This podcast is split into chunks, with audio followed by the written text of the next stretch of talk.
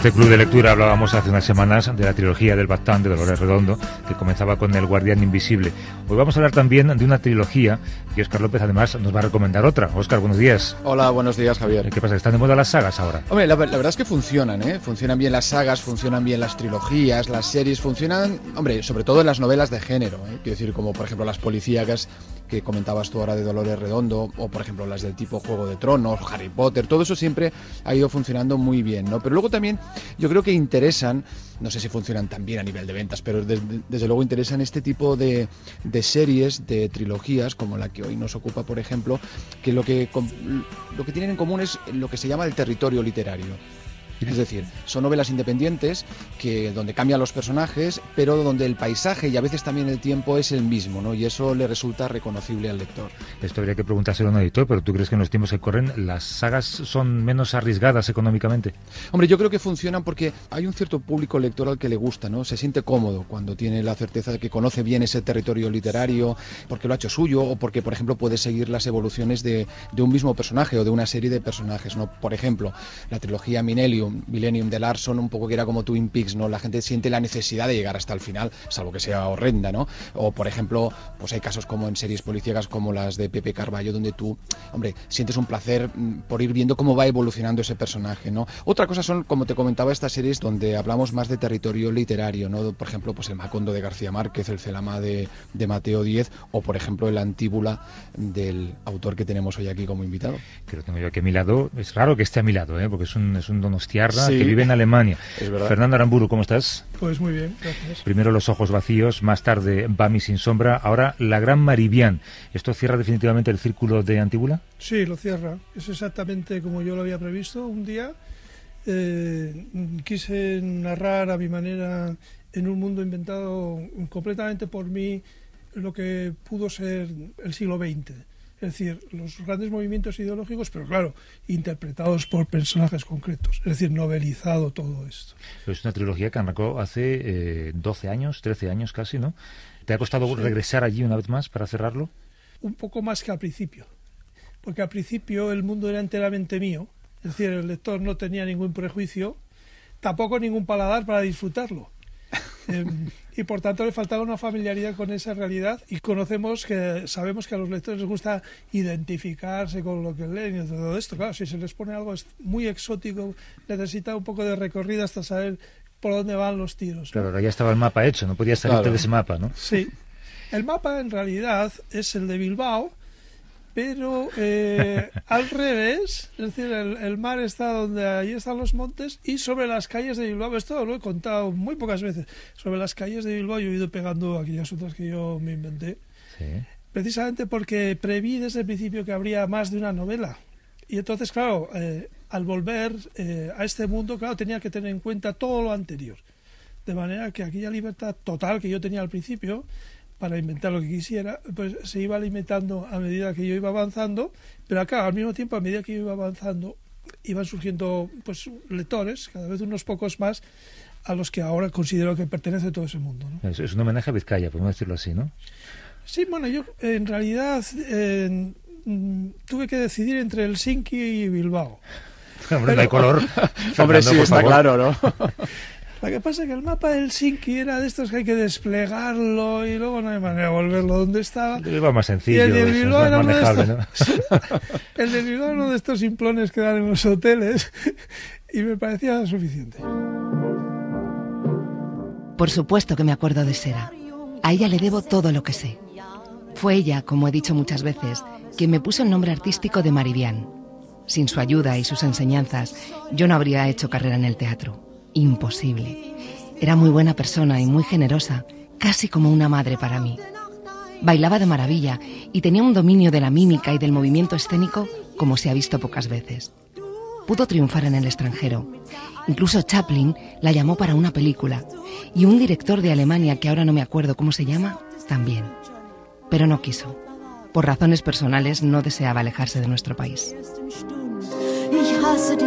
Johnny, wie du da stehst und grinst, Johnny. Nimm doch die Pfeife aus dem Maul, du.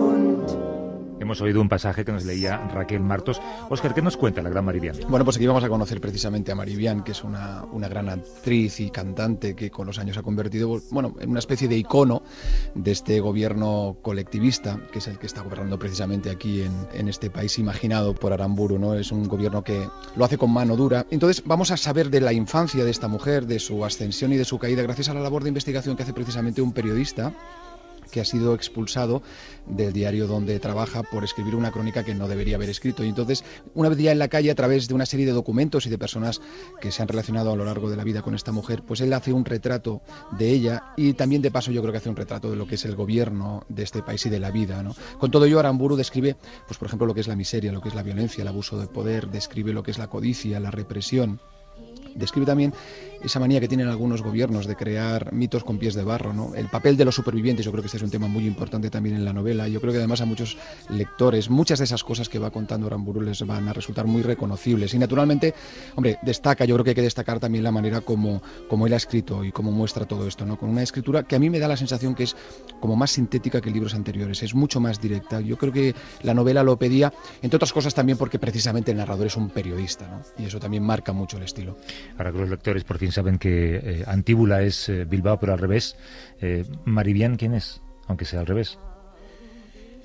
Bueno, Maribián es una especie de personaje negativo. Es un molde, porque de hecho cuando empieza el relato ella ya ha muerto. Entonces son numerosos informantes, personas que la recuerdan gente que da su propia versión de facetas muy concretas de ellas, los que van construyendo poco a poco el personaje. A veces las versiones son contradictorias, de manera que al final no sabemos exactamente cómo fue. El libro va desvelando zonas secretas, zonas dolorosas de su pasado, que naturalmente están vinculados con la historia pues bastante dramática de, de este país de Antíbula, ¿no? Ojo con lo de relacionarme Antíbula con Bilbao. que si no... no, no, es una cuestión puramente geográfica. Yo cuando salga de aquí voy a coger un mapa de Bilbao y lo voy a poner al revés. A ver si funciona, ¿no? a ver qué encuentro, ¿no? El relato es una historia o es una suma de testimonios. ¿Desde el principio lo pensaste así? Sí, por eso no estoy completamente de acuerdo cuando se afirma que está escrito en un determinado estilo.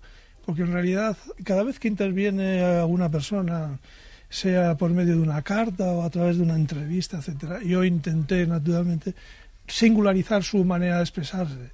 Entonces ahí hay una suma, hay una suma de estilos, depende también del tipo de ideología que profesa el, lector. Mm. No, no el lector, el que en esos momentos tiene la voz narradora, pues eh, escribo pues de una manera más escueta o más eh, retorcida, florida, depende un poco de todo esto, ¿no?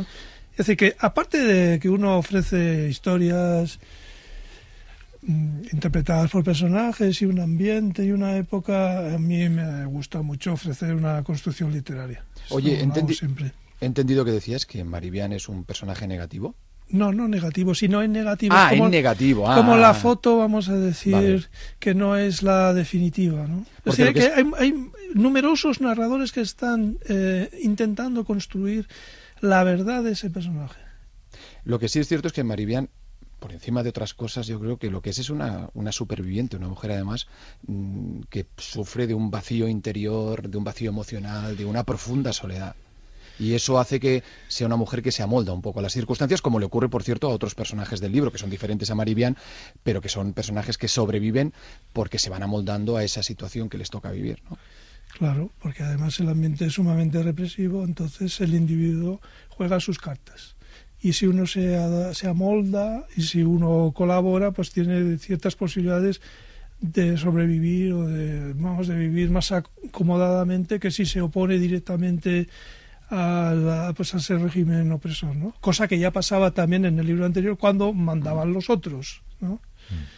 Y curiosamente, mm, bueno, estas tres novelas se pueden leer por separado, pero tienen algunas cuestiones en común y una de ellas es esto que hemos dicho, el personaje en, en negativo. Es decir, en la primera en los ojos vacíos había un chavalillo que nos cuenta numerosas intimidades y al final se le olvida eh, declararnos su nombre, de manera que hemos averiguado multitud de detalles y no sabemos de quién. En la segunda, Bami sin sombra, había una niña que es, es un molde en otro sentido, en el sentido que no tiene voluntad y hace lo que le piden o lo que le mandan los otros. Y en este caso es un personaje que está ahí, que es conocido por todos, aunque nadie conoce su verdad íntima, y el libro va avanzando a medida que la gente, los que la conocieron de niña o de mayor o cuando empezó sus actividades artísticas, recuerdan o dan su, testimonio. Eh, es un personaje moldeado por un régimen, un régimen con unas características muy particulares. Eh, ¿Cómo es ese régimen y cómo encajaría en el mapa actual?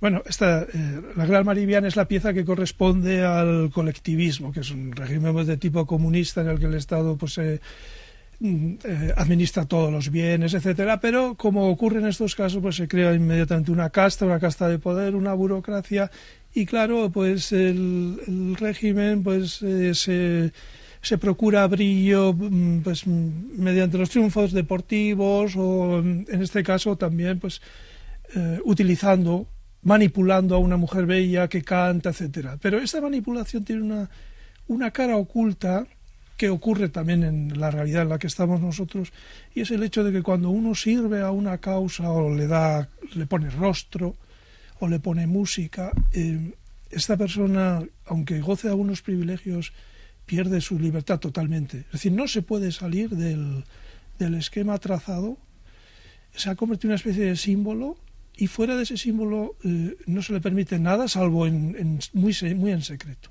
Es decir, que es, es, como un mito que pierde su privacidad y eso es terrible. Fernando, tú sabes que a los lectores les, les gusta preguntar o saber, y a los periodistas también, si aquello que se narra, pues, por ejemplo, es autobiográfico o no.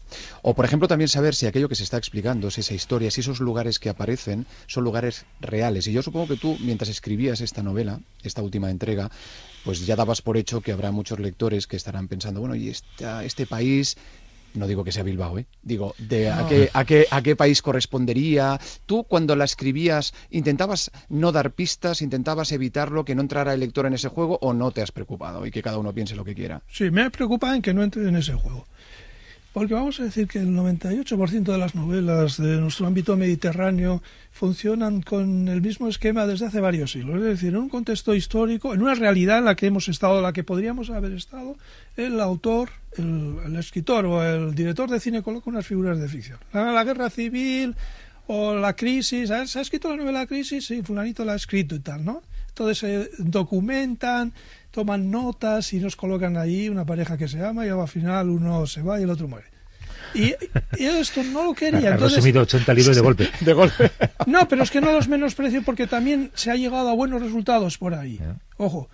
Pero a mí me resulta realmente llamativo que en el país del Quijote no, no, se, no se practique más el quijotismo. Es decir, el, la figura de, ficción que sale a la calle, a la realidad común que yo digo, donde está cualquiera, donde se puede reconocer cualquiera y literaturiza lo que ve.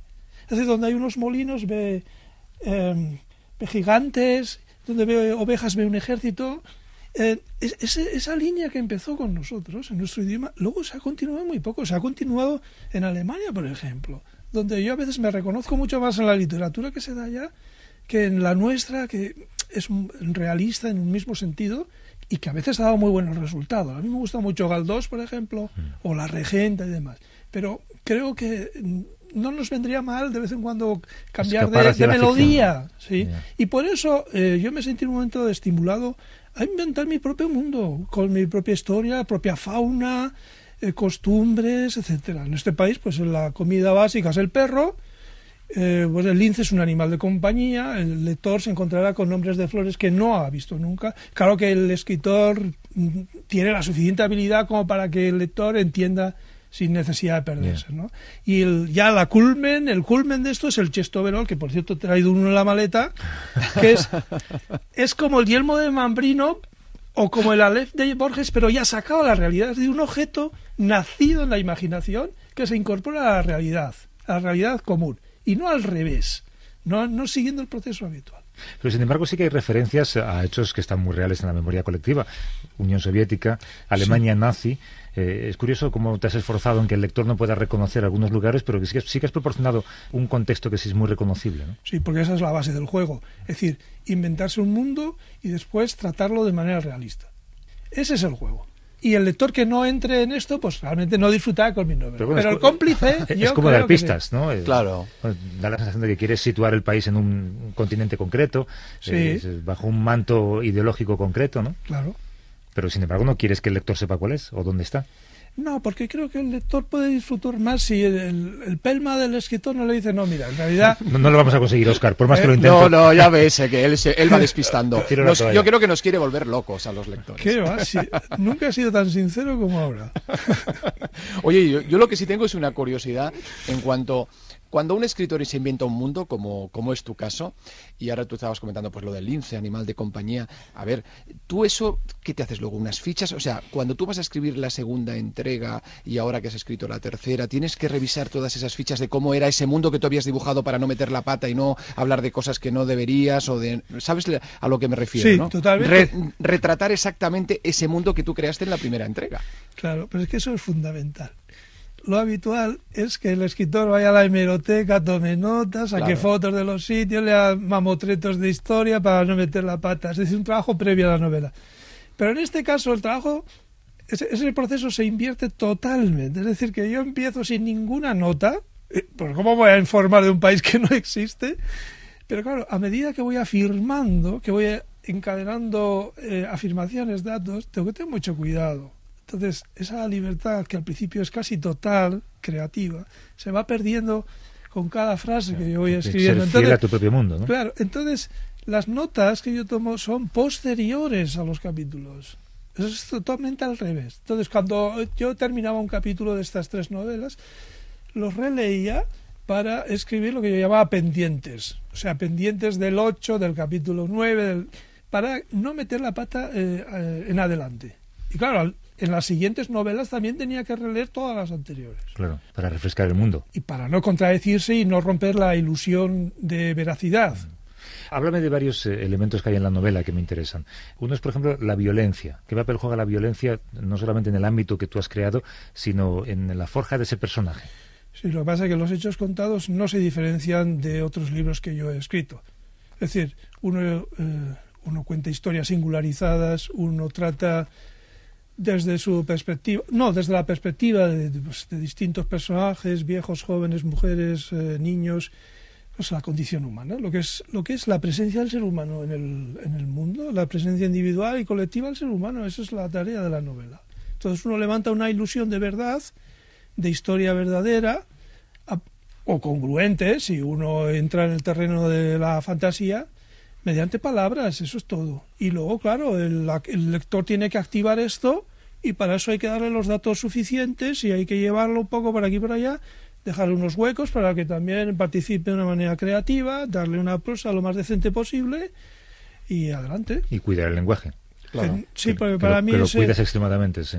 Cosa que o se sea, lo cuido porque realmente mm, el vamos a decir que lo que yo llamo el aspecto musical es muy importante para mí. O sea, a mí me gusta La construcción de las frases. componer, sí. me gusta un poquito cincelar, sí. O sea, eh, a mí escribir al estilo de Pepi Manolo, que como digo, pues a una vez, pero no, no siempre, no siempre. Fernando, en una historia de estas características, en un país con un régimen totalitario, repleto de supervivientes, em, siempre hay muchas posibilidades de que a un escritor le salgan héroes. Y no es tu caso. No, porque es que el héroe para mí es, vamos a decir, la reducción de una entidad humana o de un ser humano a un, a un plano. Es decir, es una, es una suma de virtudes y de, hechos extraordinarios que me simplifica mucho a los personajes. A mí me interesa más bien enfocar a los personajes desde, desde distintos puntos de vista. Me gusta mucho jugar con los lectores, darles unas expectativas, no cumplírselas. Eh, en fin, jugar un poquito y presentar el, el, elemento humano con el mayor volumen posible, con el mayor número posible de facetas, contradicciones, todas estas cosillas. En fin, pues la gran Maribián, ahora que tienes eh, hecho el Atlas, tienes hecha la enciclopedia sobre Antíbula, es una pena que no vuelvas a, a ese lugar. No, creo que el caramelo está chupado. Sí. Bueno, sí. dentro de 10 años lo sabremos, ¿no? Ah, bueno, a lo mejor estoy como los toreros. Aguantamos que, un poco. Que vuelven con el andador ahí. Fernando Aramburu, gracias por venir por aquí. Un abrazo. Sí, suerte un, con el libro. Un placer, gracias. Hasta luego.